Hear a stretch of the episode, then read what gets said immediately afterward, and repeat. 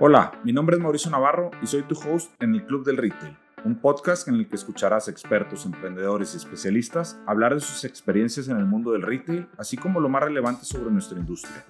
No te despegues y acompáñanos en este nuevo episodio. Hola y bienvenidos al Club del Retail. El día de hoy tenemos como invitado a Alejandro Delgado, Country Manager para Sila México. Alejandro es egresado del TEC de Monterrey de la carrera de Dirección de Negocios y tiene una certificación como perito evaluador de inmuebles.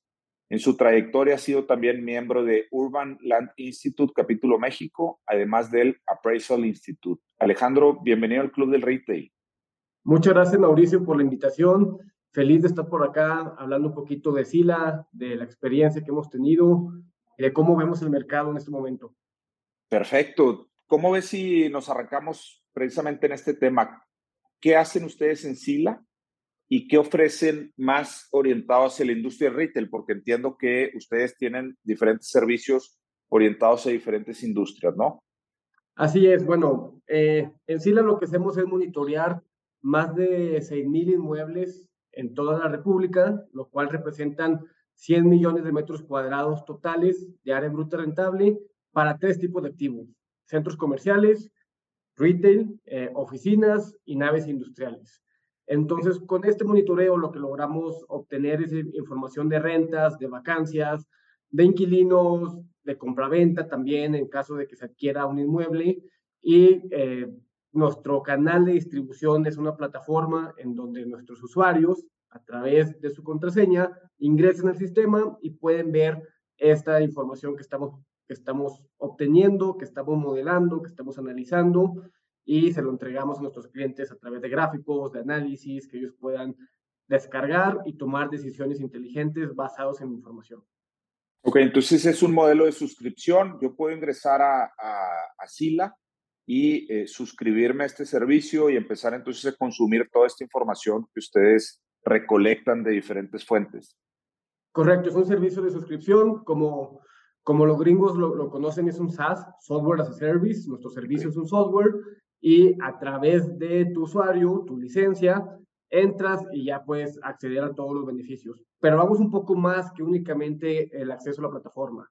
Es un acompañamiento a que damos a nuestros clientes de un equipo de investigación que es experto en, en el área, en la materia de investigación de mercado inmobiliario, de un equipo de marketing también que eh, le ayuda a nuestros clientes a posicionar sus inmuebles, a posicionar sus estrategias, de un equipo de servicio al cliente que todo el tiempo te está acompañando para asegurarse que la experiencia sea la mejor dentro del sistema.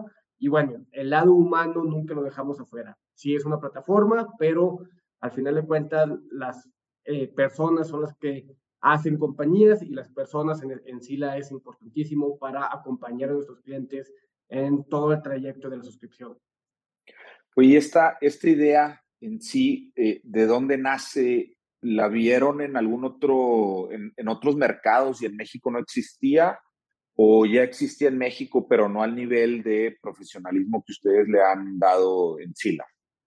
Este tipo de herramientas son muy comunes en Estados Unidos en, y en mercados más institucionales, tales como Europa, Canadá, etcétera. Son herramientas de todos los días en los mercados eh, más maduros que, existen.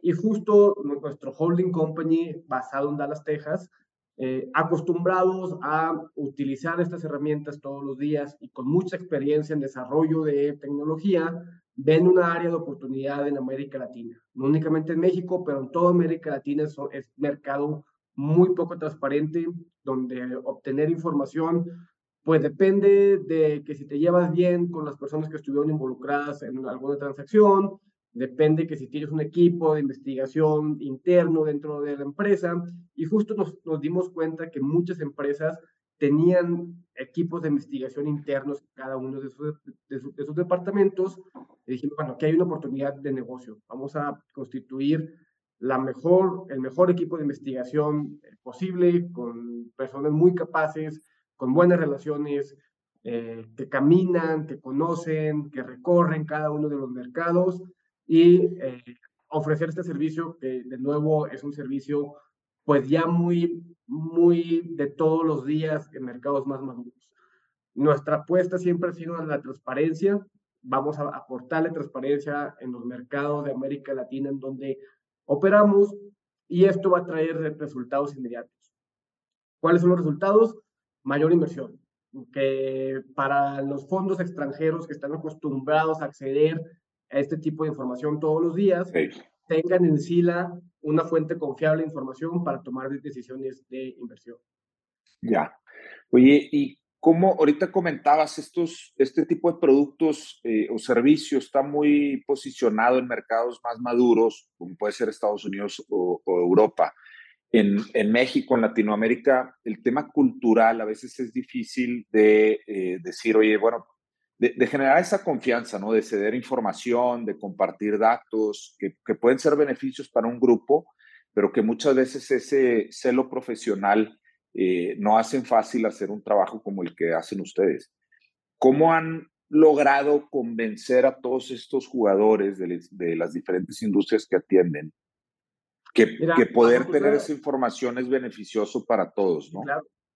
Sí, claro, definitivamente. Y afortunadamente en, en México estamos más acostumbrados eh, por nuestra cercanía con Estados Unidos y por el nivel también de madurez que tienen gran parte de las empresas en México, donde de alguna u otra forma han captado recursos directamente de fondos extranjeros y están ellos también necesitados de este tipo de información. Entonces aquí tenemos una ventaja donde, donde ya entendemos el valor de la información.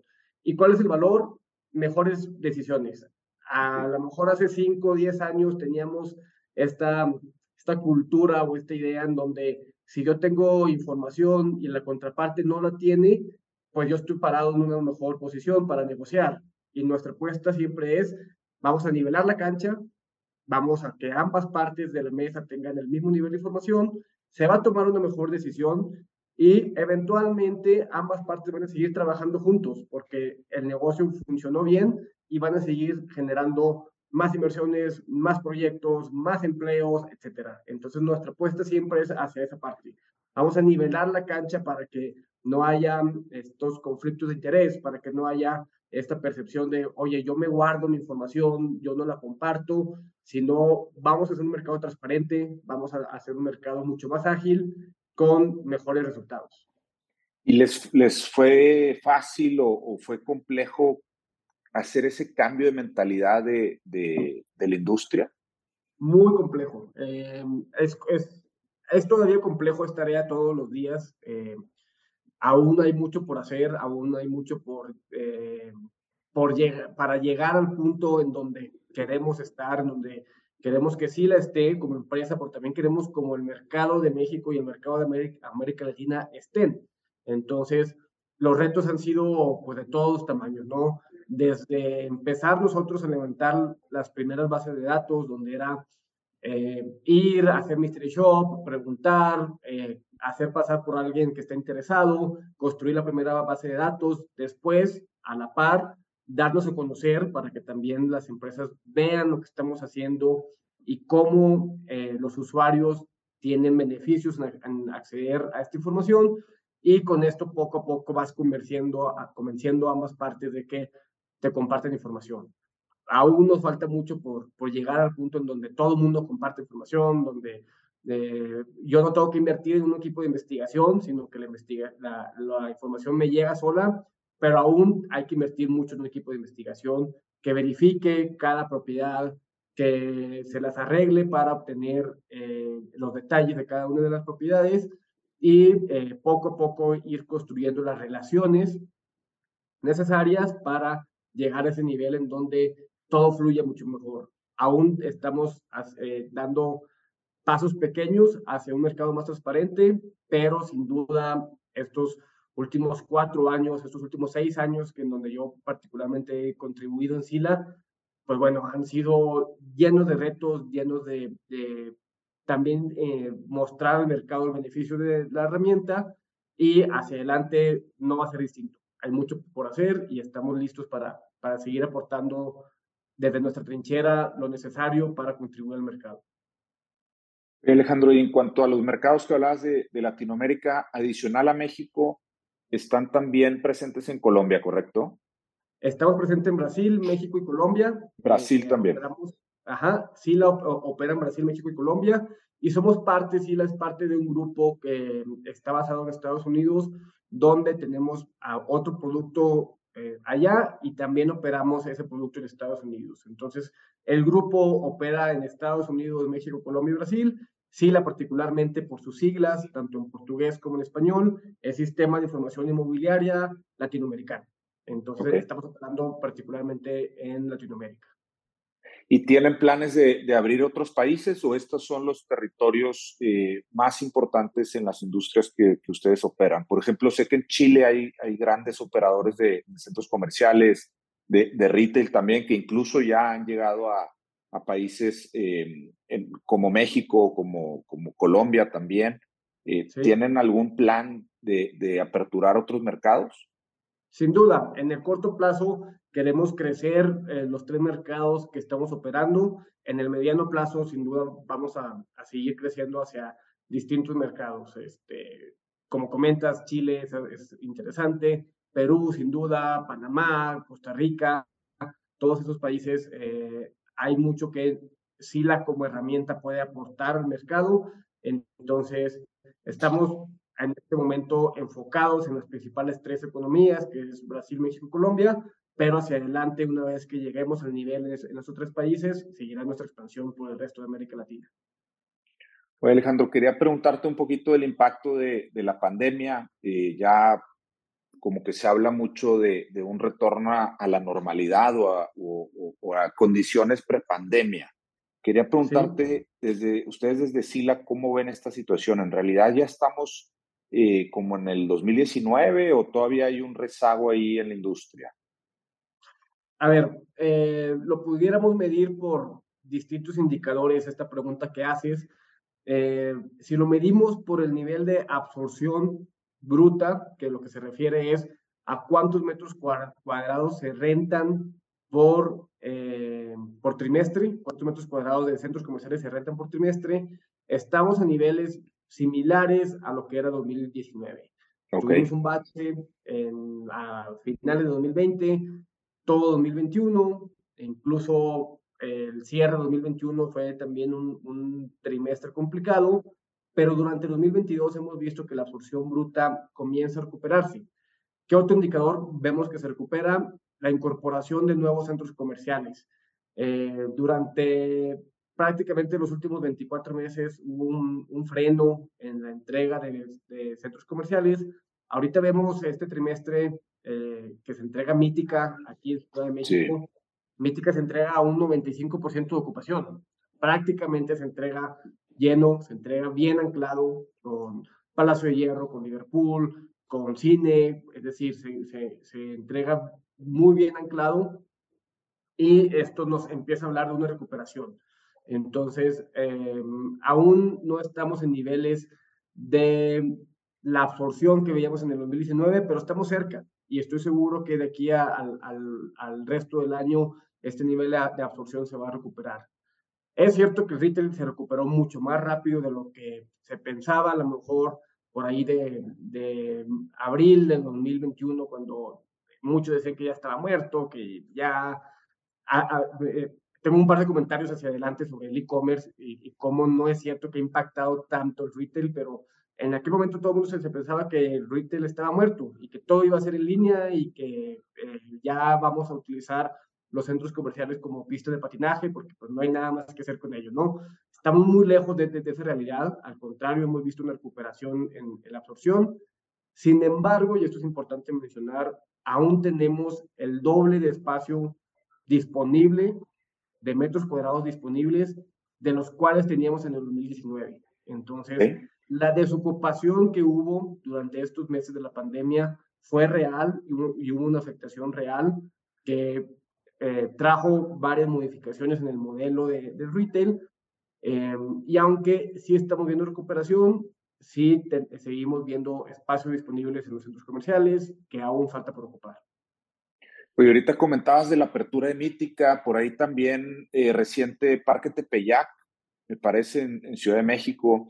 Este, en septiembre abrieron también otro proyecto eh, grande, importante, ahorita eh, se me fue el nombre, pero como que en este segundo semestre o, más hacia el cierre del año están reabriendo otra vez centros comerciales, lo que genera que las marcas igual eh, tengan nuevas opciones para, para sus clientes.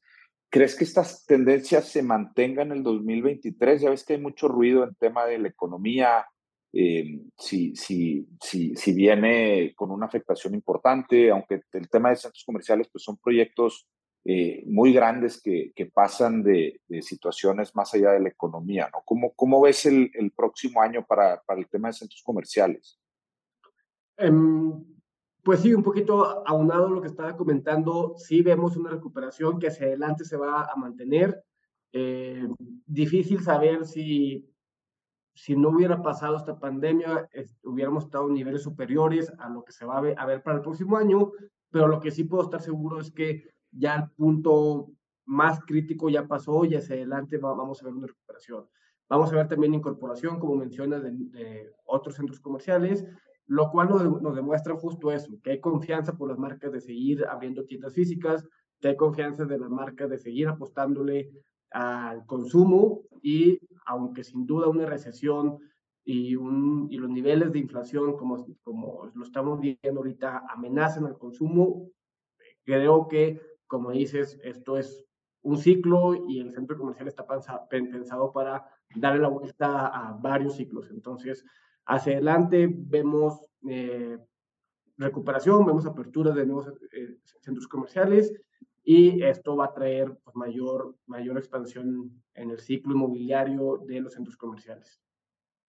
Ahorita comentabas del tema del e-commerce, que tienes por ahí algunas opiniones eh, y, y, y, también comentaste, ¿no? Ha habido una tendencia de parte sobre todo de los medios de eh, buscar de alguna forma meter ese ruido de que el, de que el mundo físico está muerto y, y, conforme pasa el tiempo sigue vigente, sigue siendo bastante útil e incluso ya más lo toman las, las, propias marcas más como un complemento, ¿no? El online, el offline y cómo atender al cliente desde los diferentes puntos de contacto. Me gustaría que nos compartieras ahí tu, tu opinión sobre el e-commerce.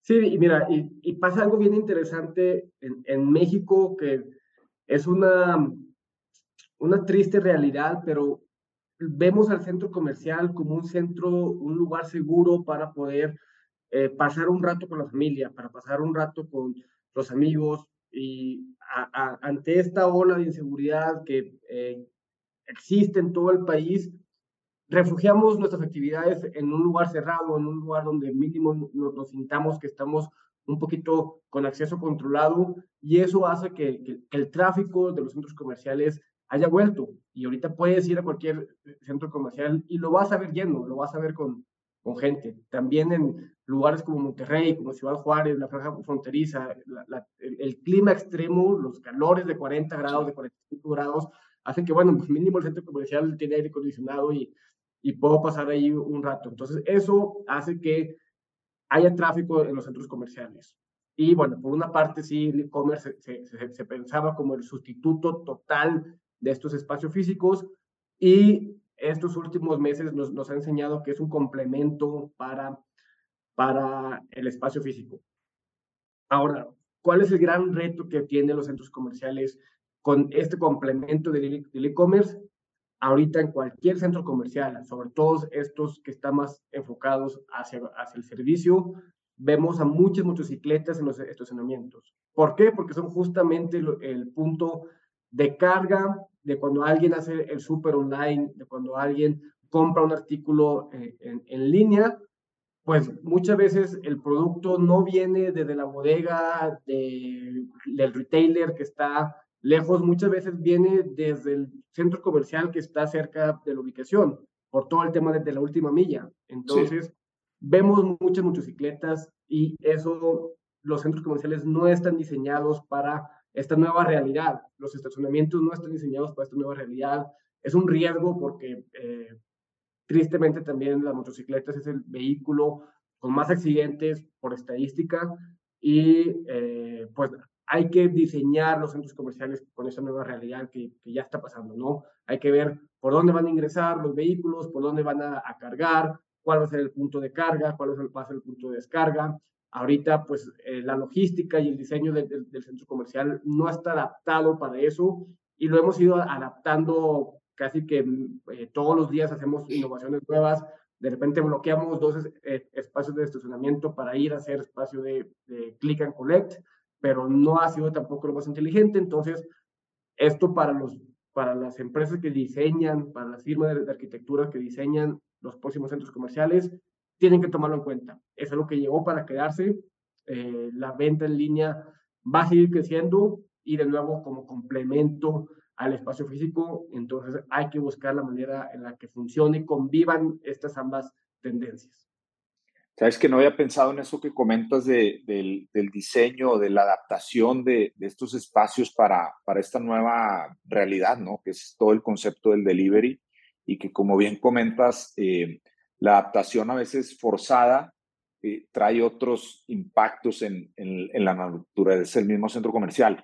Ustedes que están también muy metidos en el tema de eh, industria, bodegas industriales, el, todo este concepto de dark dark kitchens, eh, dark stores, es decir, espacios donde las marcas eh, tienen reunida su mercancía para hacer un, una entrega más eficaz o, o, los mismos restaurantes que utilizan estas, estos espacios para eh, hacerlos exclusivos para el delivery y no interferir en el consumo em, de los restaurantes. ¿Es una tendencia que ustedes eh, siguen, ven que sigue creciendo o fue algo que, saltó en la pandemia y, y ahora eh, baja? ¿Cómo ven esta situación de, del concepto dark?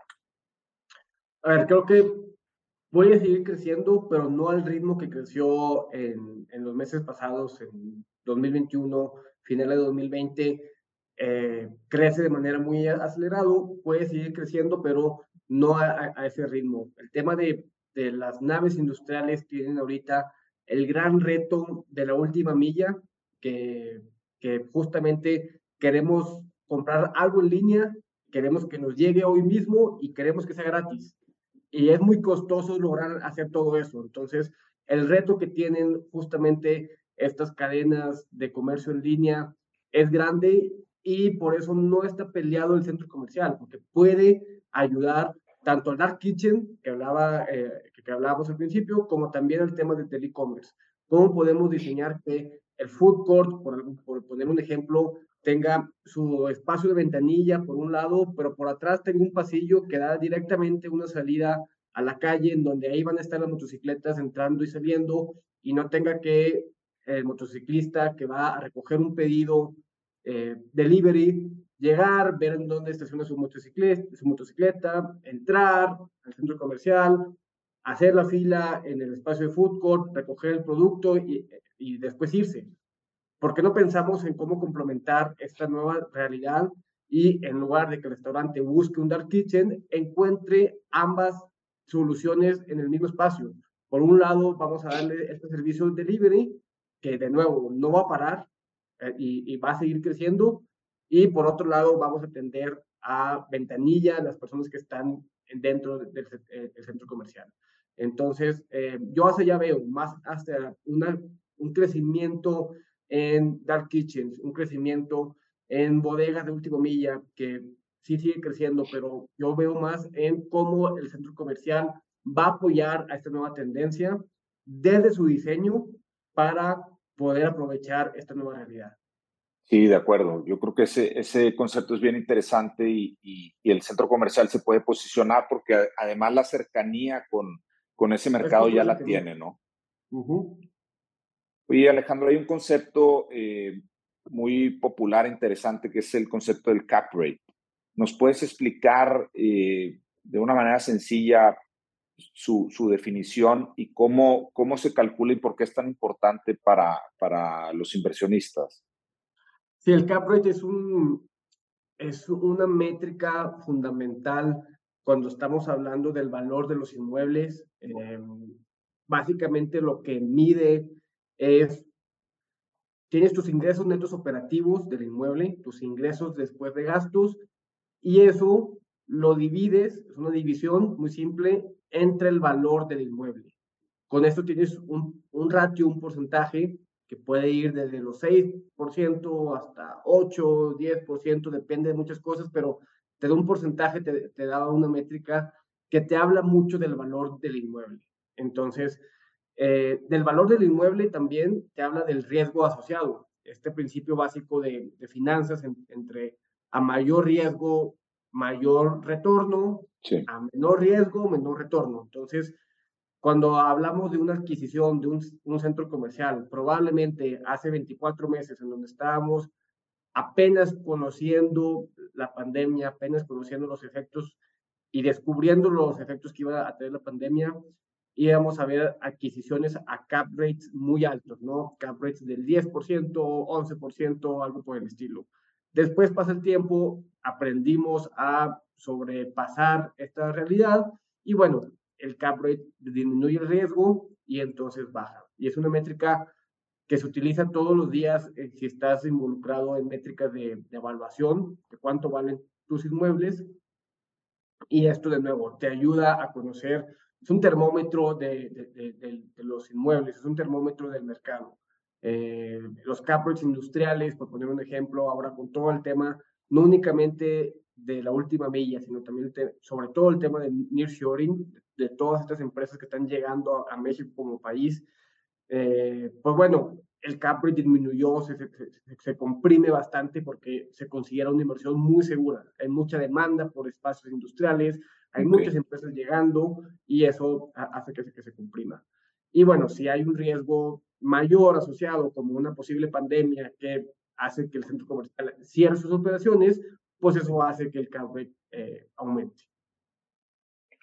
Oye, ahorita que comentas del nearshoring, no, no es la primera vez que, que se promueve México por su cercanía con Estados Unidos para traer más eh, tema de, de, industria, para, para manufactura y, y, y, en alguna ocasión se hizo grandes esfuerzos, luego por alguna razón se pierde, ahora regresa eh, otra vez de una manera importante por temas de costos logísticos principalmente, ¿no?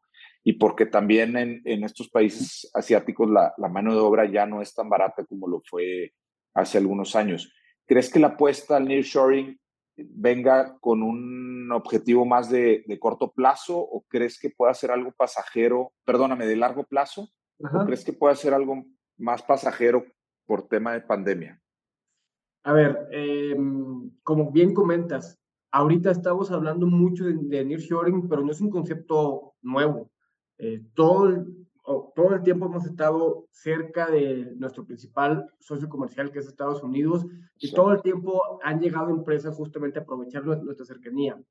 Ahora está, aparte de la ubicación geográfica estratégica que tiene México, aparte eh, hay varios factores adicionales que está obligando a empresas a, mudar sus operaciones. Por una parte, justo como comentas, la mano de obra en Asia, o más bien la, aparente guerra comercial que tuvo Estados Unidos con Asia, en donde ya no hubo tanta facilidad para tratados de libre comercio, hizo que eh, China particularmente busque mudar sus operaciones a lo largo de, de, de, la República, ¿no? Yo, perdón, a lo largo del mundo. Okay. Estamos pronosticando que de esas salidas de empresas, o más bien, es un tema interesante porque no son salidas de empresas en China, es expansión que están teniendo las empresas sí. de China que la están buscando hacer fuera de China. Y estamos pensando nosotros que nos vamos a quedar con únicamente el 5% de esa rebanada. También Brasil se va a ver beneficiado, también Colombia, muchos países más, India, por supuesto, India está captando muchas empresas chinas a, a, a sus territorios. Estamos pensando que nos vamos a quedar con el 5% de esa rebanada que nos da para aventar para arriba, o sea, nos da para mucha demanda de espacios industriales, para mucha recepción de empresas asiáticas llegando al país. Y ojo, y aterrizándolo al tema de retail, esto eventualmente va a impactar en, en los otros tipos de activos porque eventualmente también las personas que están llegando a México a instalar sus operaciones van a necesitar una casa en donde vivir, un centro comercial en donde comprar, una oficina donde, donde tener su, corporativo y va a impactar también al centro, al resto de los tipos de activos. Pero es una realidad que están llegando unas empresas, muchas empresas al, al país, tenemos una sobredemanda de espacios industriales. Ahorita es prácticamente imposible encontrar en la franja fronteriza una nave industrial que esté lista, que no haya alguien que esté en, la lista de espera. Todas las naves industriales están sobredemandadas, no todas, pero su gran mayoría, de manera general, mercados como Monterrey, como Juárez, como Tijuana, como Mexicali, etcétera, tienen ahorita una sobredemanda, Guadalajara también incluso una sobredemanda de espacios industriales, y esto está provocando que el mercado industrial esté en expansión. Entonces, sí, el nearshoring existe desde antes, ahorita distintos factores, como lo que comentaba de China, como la guerra con Rusia también, como lo caro que es el gas en Europa. Eh, aquí no, no, no, nos quejamos porque no tenemos energía, que es el gran reto que tiene el, el nearshoring, el tema de la energía. México tiene un, un, un reto importantísimo en energía, pero no es únicamente México. Parece que Europa también tiene un reto igual de grande de, energía, entonces, bueno, pues ya no es el pretexto. Vámonos a, donde se puedan dar las cosas. Es un momento histórico el que estamos viviendo como país. Hay que saberlo aprovechar eh, porque esto nos va a traer muchas inversiones, muchas empresas, muchos empleos y a nuestros hijos y a nuestros nietos le vamos a estar contando de este momento particular que estamos viviendo. Oye, Alejandro, ahorita comentabas mucho eh, de, la zona frontera, eh, Monterrey, pero también mencionabas Guadalajara. ¿Hay algunas otras ciudades que puedan aprovechar o que están aprovechando, que no necesariamente están tan cerca de la frontera, pero que siguen siendo eh, ciudades interesantes para empresas extranjeras establecer ahí sus operaciones?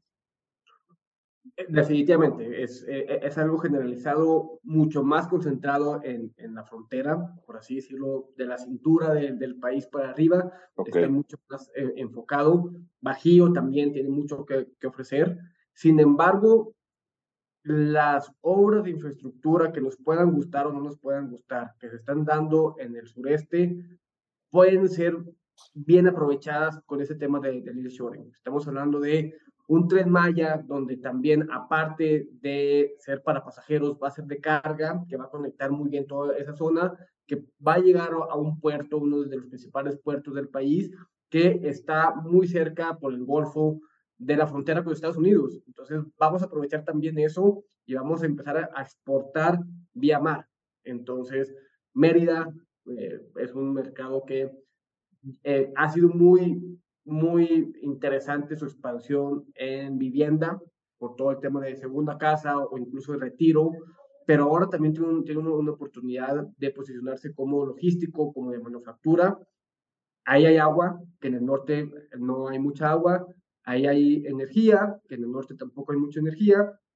¿Cuál es el reto que tiene el, sureste? Al ser históricamente turístico, la mano de obra es muy cara este, la, la, la, las personas están acostumbrados a trabajar poco y ganar en dólares por todo el tema de, de, del turismo, pero eh, tiene una posición geográfica que lo puede beneficiar justamente por, ahora vamos a empezar a exportar por mar, eh, tiene energía, tiene agua, entonces hay que encontrar la manera en la que funcione, pero de nuevo, estamos viviendo un, un momento histórico en donde no únicamente el norte, sino prácticamente toda la República se puede beneficiar de esta, este movimiento de empresas a instalarse aquí en México.